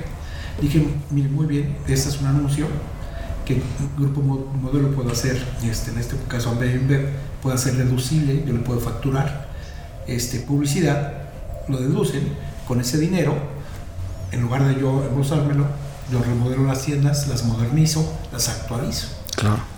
Don Valentín Díez, como buen visionario, me dijo, perfecto, Claro, les me funcionaba excelente. Entonces me dijo, oiga, este, ¿y qué quiere? Le dije, pues hablar con el, con el CEO del grupo modelo. A ver, Pepe, tiempo. Tú habías leído el libro de McDonald's y me imagino tú tenías propiedad inmobiliaria de donde estaban las latas o rentabas o cómo funcionaba. No, rentaba. Ok. No, ojalá, ojalá hubieran sido este, un negocio inmobiliario que siempre lo quise, pero desgraciadamente no. no Ok. Si era crecer las tiendas, el número de tiendas, no. Ok. Sí, no por el ramo inmobiliario, que, que la verdad es, ha sido uno de los éxitos más grandes que, que varias cadenas de farmacias, Claro. de tiendas de conveniencia lo han hecho. Ok. Era mi sueño, no lo logré. Ok. Ok. Pero bueno, entonces este, me, me hace la cita con el CEO, que por cierto era colombiano Ajá. en ese momento, y voy con, con la ilusión más grande del mundo este, y les ofrezco este, este, este pro- proyecto de negocio. Y le gusta, en, ese, que en aquel entonces al CEO del Grupo Modelo, y me dice, oye, me, suena muy bien. Pero llega el director de ventas este, y dice, no, es que las latas ya no, no, no, no es negocio. No, me gustan más los modeloramas y ya no, ya no queremos seguir con las autolatas. Le dije, no es que quieras, si no quieres crecerlas, pues no las crezcas, pero las que ya están, ¿por qué no las haces? Este, no las hacemos, modernizamos con este proyecto. Y entonces me contesta de una forma un poquito Busca. Bastante Oscar. Es que no son negocio, las autolatas no son negocio, así tajante. Y en una forma pues muy inteligente también yo le digo, bueno, si no son negocio, ¿por qué me las compraste? Claro. Uy, entonces hubo un conflicto y Se prendió. se prendió. Como un ejecutivo no, no debe perder jamás la cabeza, la perdió, se molestó, y entonces este, y- me, me acompañaba mi abogado, mi abogado le dice, oye, pero si no venimos a pelear, venimos a... Somos, somos- Ajá. somos de la casa, tenemos veintitantos años trabajando con ustedes. Si quieren el nombre de Autolata, ¿se los podemos vender? ¿Cómo? Pues ese, ese nombre ya es, ya es nuestro. No, no, no, no, el nombre de Autolata es, es, es, es otro registro y pertenece a la empresa Publilatas, propiedad de José Acevedo. Uf, más se molesta y dice, ah, entonces mañana le cambiamos el nombre. Y entonces, este, pues ya de una forma, como diciendo, no nos interesa, ¿no? Ya lo habían usado 10 años. Y, le ponemos Bot Express, o no, recuerdo qué, qué, qué- nombre mencionó y, y, y el abogado, pues, ya molesto, le dice, pues no se esperen a mañana, porque si el señor Acevedo quiere que sea el propietario del nombre, si lo exige, tendrían que pagar ustedes por lo menos el 40% de las ventas. No, bueno, junta terminada, se acabó. Y, y entonces me paro y digo, señor Leiva, este, yo no vengo a pelear, soy de casa, peleamos contra la competencia. Yo lo que vengo es a sumar. No, no, no, no, no está, está- está terminada totalmente la, la reunión. Le dije, ¿por qué no consulta con sus abogados? Platiquemos. Si quiere el lunes, ya que, que- que el señor González esté más, más tranquilo, lo platicamos. No, no, no, junta, junta terminada. Bueno, pues, así pasó y, y esto que me, me da tristeza, que una relación y un cuento tan bonito, tan hermoso, tan creciente, pues que tenga pues, un, un, final tan, tan, tan feo como una cenicienta, ¿no? Claro. Porque a los 10 días, sin tener por qué por qué motivo razón, si simplemente me hubieran hablado, me hubieran dicho, o si, oiga, cédanos el nombre, o fírmenos una concesión, adelante, o véndalo, adelante, ¿no? Hicieron seis intentos ante el INPI, y esta es una historia que nunca he platicado públicamente, la voy a exponer por primera vez, y me dan la confianza, muchachos. Gracias. Este, y hacen seis intentos de registro de, de, de marca a favor del grupo Amber okay. Entonces, lógicamente, el INPI me notifica que si estoy de acuerdo. Pues lógicamente que no. El no estar de acuerdo, pues empieza un, un litigio entre el grupo Modelo y Pepe Latas. Era como Caín y Abel, ¿no? No, pues que como David y Goliat. Ah, perdón, sí, sí David y Goliat, sí, claro. David y Goliat, imagínate, porque además, bueno, jamás, jamás he tenido un pleito con nadie, bueno, ni, ni con, con, mi, mi ex señora, ni, jamás, claro. o sea, te lo juro, menos por dinero. O sea, yo no soy una persona que, que, que, que les gusten los pleitos, ni las demandas, porquería de ese tipo, ¿no? Entonces, pues dije, no puede ser. Yo, yo, yo creo que van a recapacitar y, y van a frenar. No, me ponen tres demandas y 60 abogados, vale. este, según la, lo, lo, que, lo que supe los registros. y, y, bueno, pues entonces empieza el pequeño David a pelear contra Goliat. Y, y, de esto ya tiene cuatro, cuatro años. Este, lógicamente, lo seguimos oponiendo. El dueño de la marca sigue siendo Publilatas, José Acevedo. El INPI, durante estos cuatro años, no sé por qué ha tardado tanto ya está cambió la nueva ley de, de la protección a, a, la propiedad intelectual. La propiedad intelectual. Y me da mucho gusto porque ahora, jóvenes, esto es un mensaje para los nuevos empresarios, para que no les pase lo que a mí o que les puede pasar a cualquier otra persona. Lo que me pasó con Autotodo y ahora lo que me está pasando con Autolata. Ahora yo no puedo explotar mi nombre, mi propio nombre, porque tengo una demanda. Y, y, y, ya, y en este tiempo de, de imagínate, con, con el COVID y con sería un éxito ahorita las autolatas. Claro. Todas las tiendas ahorita, llámese eh, HB, llámese Walmart, llámese como sea, todas están transmutándose al pick and go. Sí. Entonces imagínate, para mí creo que sería un éxito, para mí, para, para el mundo, que estas tiendas que nos dan no son una seguridad y comodidad, claro. sino que te, nos, en este caso nos permiten también ahorita la sanidad, ¿no? Claro. la salud, de que no te bajes de tu coche, que no pierdas... Incluso para el repartidor sería mucho más rápido. Imagínate ¿no? tú si estas personas, en lugar de estar peleando, hubiéramos hecho una visión y cuánto, cuántas tendríamos y hubiéramos crecido. Ver lo que ha crecido las otras las otras marcas, ¿no? Claro. De, es una, de veras mis respetos para Oxxo. Sí. Ellos sí tuvieron una visión, ver que son 20 mil o más tiendas y ya tienen en Estados Unidos ya tienen son el tercer sí, sensacional, claro. felicidades. Qué lástima ahora sí la no haber tratado con, con la BBB y no haber tratado con Oxxo. Y que además venían con la marca perdedora, los de Oxxo, ¿no? Venían realmente, sí, bueno, en, en el mundo de las cervezas claro, era, el... era casi de, de, un 40 y un 60% sí, llegó claro. a ser a nivel nacional. Claro. Qué impresión. Y ahora son de los mayores vendedores también de cerveza modelo. Claro. Porque muy visionarios, el señor Fernández, el diablo que bruto, qué visionario, o sea, Claro que si los, los, los, dueños, los antiguos dueños vivieran, ya lo hubieran matado. Pero, pero, pero claro. mis respetos para el Diablo. Claro. ¿Qué, ¿Qué, visión haber vendido a cervecería? Irse por, por las tiendas de conveniencia porque sabía el, el mercado tan grande que venía en el mundo. Sí. La conveniencia. Y la verdad, que, que, que, triste. Ahí está esa historia. Este, ¿En qué va a parar? No sé, pero yo confío en la justicia. Claro. Confío que no solo hay una justicia divina, y no nada más en la de más grandes, que podrán tener todo el dinero del mundo, pero sabes, la justicia siempre es, siempre lo va a preponderar. Y, y esto va a servir para que muchos nuevos empresarios no, no, no, no, lo permitan, que nunca los pisen, que, que, que de veras una ley de propiedad industrial siempre triunfe. Y, y, no sé, si quieren llegar a un buen arreglo, adelante, encantado. Si no quieren, pues que sigan su pleito. Yo no, yo no voy a pelear con nada ni con nadie. Yo al digo, ya, ya patenté la autobotella, ya, ya registré autobotella, ya registré una autotaza para hacer cafeterías, en fin, sigo creando. Claro. Decir, no, no me voy a ofuscar, ni a ofender, ni a lastimar. Al contrario, si no, no crecimos, pues, pues porque no quisieron. Y Pepe, que tú nos platiques esto tiene un valor muy, muy grande porque por lo que me platicas y por lo que he escuchado de ti, eres un cuate que nunca se dejó pisar. Ni por este señor González, ¿no? Que llegó a, a- a- a pisar y realmente creo que supiste mantener la calma y mantener tu lugar. acabamos siendo tan amigos. Sí, me imagino. No, no, no, no idea. Me imagino. Mi sensei, el señor González, te lo juro. Sí, después de haber vencido eso, te... Don Emesio, don Sergio y don Valentín, mis, mis respetos. ¿qué admirabas en ellos, Pepe? Híjole, muchísimas cosas. Y, y- y ver cómo habían logrado lo que, lo, que, lo que habían hecho, cómo lo habían logrado y cómo lo hicieron. ¿Qué les copiaste? Hijo, lo único que no le copié a don Emesio fue la levantada tan temprano. sí, eso sí, no. Pero qué bárbaro. La tenacidad sí se las copié. Eso, eso quedó muy bien. Me acuerdo muy bien que, que incluso don Nemesio este, no soportaba un pelo largo, una patilla o una barba. No, ya le hubiera mandado A rasurar. rasurar.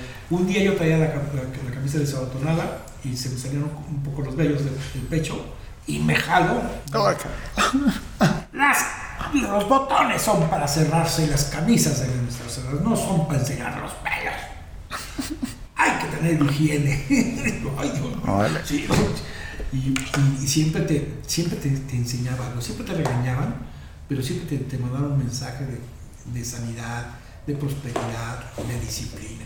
Entonces, la verdad, este, mis grandes respetos para esos hombres y, y el don Sergio, que estando en Celaya, haya hecho lo que hizo para Grupo Modelo, no tienes una idea. O sea, fíjate, ya te dije lo de la refrigeración, los extras aquí nacieron, las autolatas aquí nacieron, y, y te puedo decir muchísimos más atributos que, que don Sergio hizo, y hoy sus hijos se deben sentir orgullosísimos de él, porque para mí fue también como tu, como tu padre, te lo puedo decir. Increíble. Padrísimo. Sí, sí. Muchas gracias. Oye, y ahora sigues en proceso de, de litigio. Desgraciadamente sí. Bueno, ellos. Claro. Nunca me he peleado con nadie, ni con nadie. Claro. El día que diga, señor, quiere un arreglo, Vámonos. claro, por supuesto. Es más, ¿quieren que, que remodelemos las tiendas otra vez? Tengo mejores ideas. Claro. Al contrario, he pensado cómo hacer mejor. ¿Qué crees que falló? ¿Qué, qué cambiarías hoy en tu modelo de, de negocio? diría, diría, Fíjate que lo que, lo que haría sería, este, por supuesto, modernizarlo al, al tiempo, a los tiempos actuales. Yo no creo que haya fallado muchas cosas, no. Al contrario, yo pondría mejores precios, más barato, más accesible. Fíjate nada más, por ejemplo, esa cadena, ya voy a decir el nombre, que calladitos ha crecido inmenso, ya tiene más de mil tiendas. ¿Tú has visto las 3B? ¿Sí? ¿Eh? Sí, sí, sí. ¿Sabes de quién son? No. Casi nadie. Fíjate con lo que es una buena estrategia y saber y nunca pelear. Al contrario, seguir trabajando. Es de Salinas. Órale. Perdón, ¿eh? Si me equivoco o no sé qué porcentaje. Ahorita nos va a mandar un Twitter. no, Ese de un grupo, de un grupo. Pero bueno, ok. este, y, y, y- no, Doneto. No, me estoy equivocando, sí, es- es Doneto. Y tres veces de otro, de otro, de su competencia, perdón. Ahí lo corregimos. Ok, ok, ok. Este me equivoqué. Pero bueno, esas dos cadenas, Doneto, que ese sí es de, de- De Salinas. y 3B han crecido inmenso. ¿Y qué han hecho? Fijarse, o sea, ahí te voy a contestar tu pregunta. ¿Qué harías yo? Vender más barato. Irnos a las masas. O sea, ¿qué ha pasado? O sea, de- definitivamente el éxito no, no, no, no solo es este, tener la mejor tienda, sino la tienda que de veras sea más accesible. ¿Qué pasó con Walmart? ¿Por qué, por qué logró ese éxito? Sí, es el más accesible. Sí, por, por ser accesible. Y, no, y, y ya no. Tiene para todos los niveles. ¿Cuál quieres? Sí, claro. ¿Qué, qué nivel quieres? El Walmart. Sí, aquí ya ¿Qué- te ahorrará, Walmart. Exactamente. O sea, que tú quieras. Claro. Entonces yo creo que, que haría, sí, sí haría una, una, una reconstrucción. El modelo sería prácticamente el mismo, más moderno, que este, más mecanizado, mucho más mecanizado, este, más actualizado con los sistemas ahora actuales de cómputo, que son sensacionales. El, haría las ventas online, por supuesto, el delivery, sí, lo, lo implementaría. Haría muchísimas ideas que, este, que las tengo aquí, pero sobre todo este, ser muy accesibles. y co- considero que lo voy, ¿por qué no? Volverlo a hacer, claro, nunca está. Padrísimo, pues tenlo por seguro que yo voy a ser el primer cliente, porque a mí me fascinaba ir a, a un drive-thru normal, no es lo mismo, ¿no? Allá veías el producto, era más rápido. Así es. La verdad, eh, lo, lo vamos a esperar con, con mucho ánimo. Sí, yo creo que este, debe haber mucha gente visionaria escuchando y muchos soñadores que a lo mejor dicen, bueno, ¿por qué no le apostamos otra vez al proyecto? Y vas a ver que sí, Sí, sí. claro. Nunca, nunca, nunca se termina hasta que tu mente lo limita. Claro, perfecto. Y mientras no se limite, seguimos. Pepe, muchas gracias por el tiempo. Te voy a aventar dos preguntas para terminar. Adelante, las que gustes. Eh, la primera es, si solo pudieras dejarle un consejo a tu hijo y a tus nietos, ¿cuál sería? Uno solo. Uno solo. Uf, qué bueno, qué bonito. Persistan, persistan. Nunca, nunca dejen de. Para trascender hay que persistir. Y con una sola palabra, creo que lo, lo resumo todo. Es muy difícil este, Wow. decirlo en una sola palabra. Sí, sí, claro. Persistir. Me Y encanta. la persistencia es lo que te llevará siempre al éxito en cualquier parte de tu vida. Si persistes con tu pareja, lo vas a lograr. Si persistes con tu familia, lo vas a lograr. En tu negocio, con este gran canal, vas a ver lo que van a lograr ustedes. ¿eh? Porque están, están, están rodeándose de, de elementos jóvenes, con visión y con experiencia de, de, antiguos. Sí, ¿cierto? sí, sí. Entonces, este, creo que para la juventud es un gran ejemplo el que podemos compartirlo, porque no cualquiera abre esto, estos foros.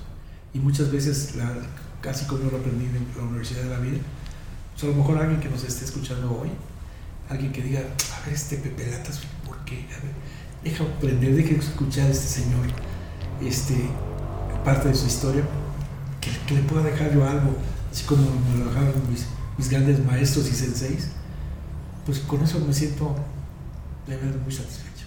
Me encanta. Me encanta, me encanta Pepe y de verdad, otra vez va a sonar a, a fanboy, pero No. me encanta que estés acá. Al contrario. Y por último, ¿cuál es el proyecto que más te emociona ahorita para los próximos dos años? Exactamente, preparar mi viaje. Ya, Sí. ya es hora. Y empezar a armar el, el, el, el- el- no el trailer park, mi hogar rodante. Mi hogar rodante en, en estos próximos años. Pero además, no creas que voy a dejar de trabajar. ¿eh? Así es que si quieren que emprendamos algo, desde mi hogar rodante voy a poder seguir trabajando. Ya, ya, ya te lo permite ahora sí todo el tiempo del mundo. Además, imagínate no trabajar. No me moriría. No sé qué podría. Sin imagínate hacer algo. ¿Piensas compartir algo en redes, Pepe, o no? ¿Por qué? Yo creo que estaría buenísimo. Creo que tienes mucho que dar, la, la verdad. Es- Lo, lo veo y lo, y lo siento y Pues si me orienta cómo hacerlo, Pues claro. Yo no lo sé hacer. Claro que sí. De la vida. Claro que sí. Ahí ahorita las abrimos y ponemos en el copy tus, tus redes nuevas. De la vida. Órale, Bien, hecho. Si me llevan de la mano, Claro que sí. Cuenta con eso. no hay día que no pase en la vida que si no aprendo algo nuevo, me siento satisfecho. Me encanta. Perfecto, Pepe. Muchas gracias por estar aquí Gracias con nosotros, hombre. Ustedes muy amables. Muchas gracias. Gracias tu auditorio. Gracias. Gracias a todos. Mil, mil gracias.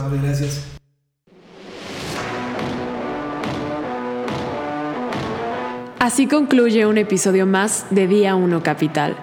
Gracias por escucharnos. No olvides seguirnos en nuestras redes sociales.